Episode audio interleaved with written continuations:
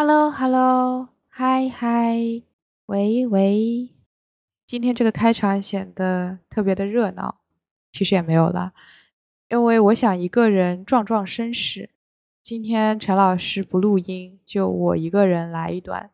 今天不讲感情，因为我们虽然是这个民间野生情感博主，但是也总得让我们稍微歇一会儿，是不是？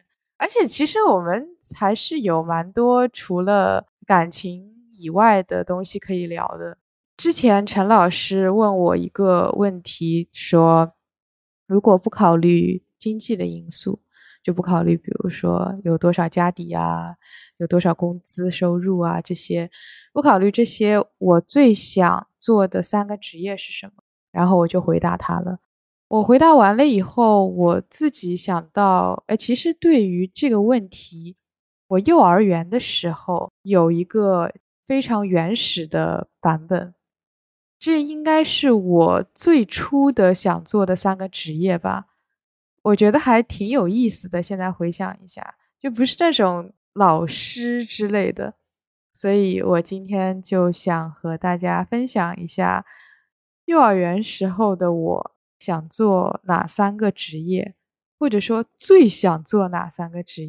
在我最初的职业规划里，我的第一个职业目标是当黄牛。在我幼儿园放寒暑假的时候，也就是我总是在家的时候，因为我爸爸妈妈还有外公都要工作，所以就是我外婆来照顾我。她去银行办业务的时候，也会把我一起背去银行。到了银行呢，他就把我放在银行等候区的那个椅子上。那那个时候苏州人也不是太多，比现在是少很多了。银行里办业务的人也不是特别多，就是顾客啦，也不是特别多。像嗯，银行的职员也都认识我外婆，所以他们也认识我。像现在这么做，可能就没有那么安全了。我坐在椅子上的时候，等我外婆嘛，嗯，我就会做一些类似于 people watching 的行为。去多几次银行，我就会注意到说，哎，我旁边怎么老站着一个中年男子？他看起来要比我爸妈老，嗯，但是又没有我外公外婆那么年纪大。我现在回忆印象里的话，他大概是四十来岁吧。我就开始和他聊天嘛，嗯，因为他总是站在旁边，对吧？有一次我就问他说：“哎，你为什么不工作啊？”因为他总是盯着那个银行门口滚动汇率还有天气这些信息的屏幕看嘛。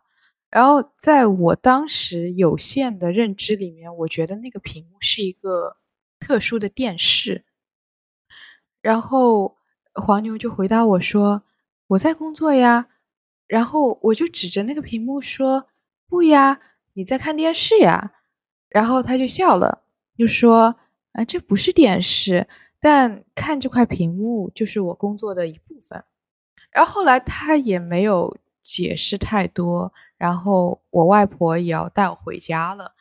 我当时那一下我就觉得说：“你这个工作真好，看看电视就行了。”现在回忆起来，嗯，这工作应该也还蛮辛苦的，因为每天都在倒腾那个，呃，不同汇率之间的这个差嘛，对吧？我的第二个职业目标呢是当商场的营业员，现在应该叫 sales 或者 sales assistant。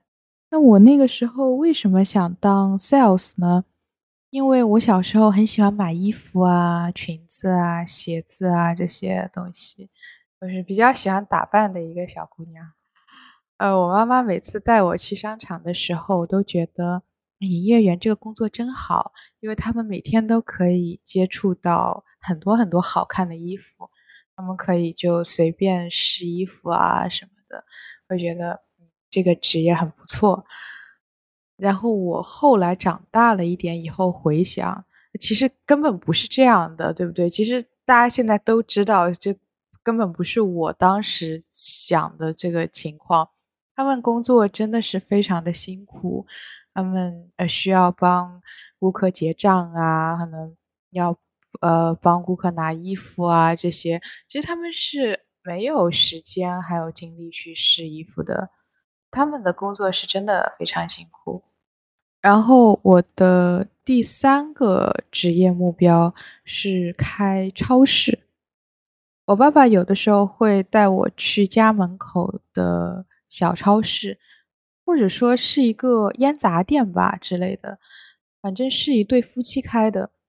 我每次去呢，就我爸可能会给我买一根小牛奶，是那个冰牛奶冰淇淋，或者可能买点别的一点饼干之类的零食。但我妈不太喜欢我吃这种东西，所以就总是很克制，就吃的不是特别多。但是我又很想吃，所以这里面就造成了一个期待和现实之间的落差吧，那种感觉。我当时就很羡慕这对夫妻，因为我觉得他们开这个超市，或开这个店。它里面的所有东西都是他们的，他想吃冰淇淋就吃冰淇淋，想吃饼干就吃饼干。我觉得这个日子太爽了，但其实不是这样的。其实开这种呃家门口的超市，这种真的特别也是特别辛苦的一个事情，因为你需要进货啊，对吧？你需要盘库存啊，这些做这些事情。所以，我小时候最初的三个职业规划，其实真的特别单纯。我可以说，就是当时对这个世界的认知，可能就到这里吧，就不太可能会有什么深刻认知的时候有的一些职业规划。现在想想，是一个蛮有意思的事情，但是也觉得会有一点惭愧。在最后，我想说，我现在对我目前的职业还是很满意的。我很喜欢我现在的这一份工作，虽然它不是我回答陈老师的那三个职业里的任意一个，但是可以做 client facing 这些事情，让我觉得很有活力。然后，因为工作是项目以项目为基础的嘛，就是 project based。我会觉得说不容易感到那么无聊。好了，今天就讲到这里啦，那我们就下周再见。下周陈老师会加入我，我们两个人一起录音，那是一期比这一期更长一点的节目。拜拜。因为我录的时候是晚上，所以祝大家晚安。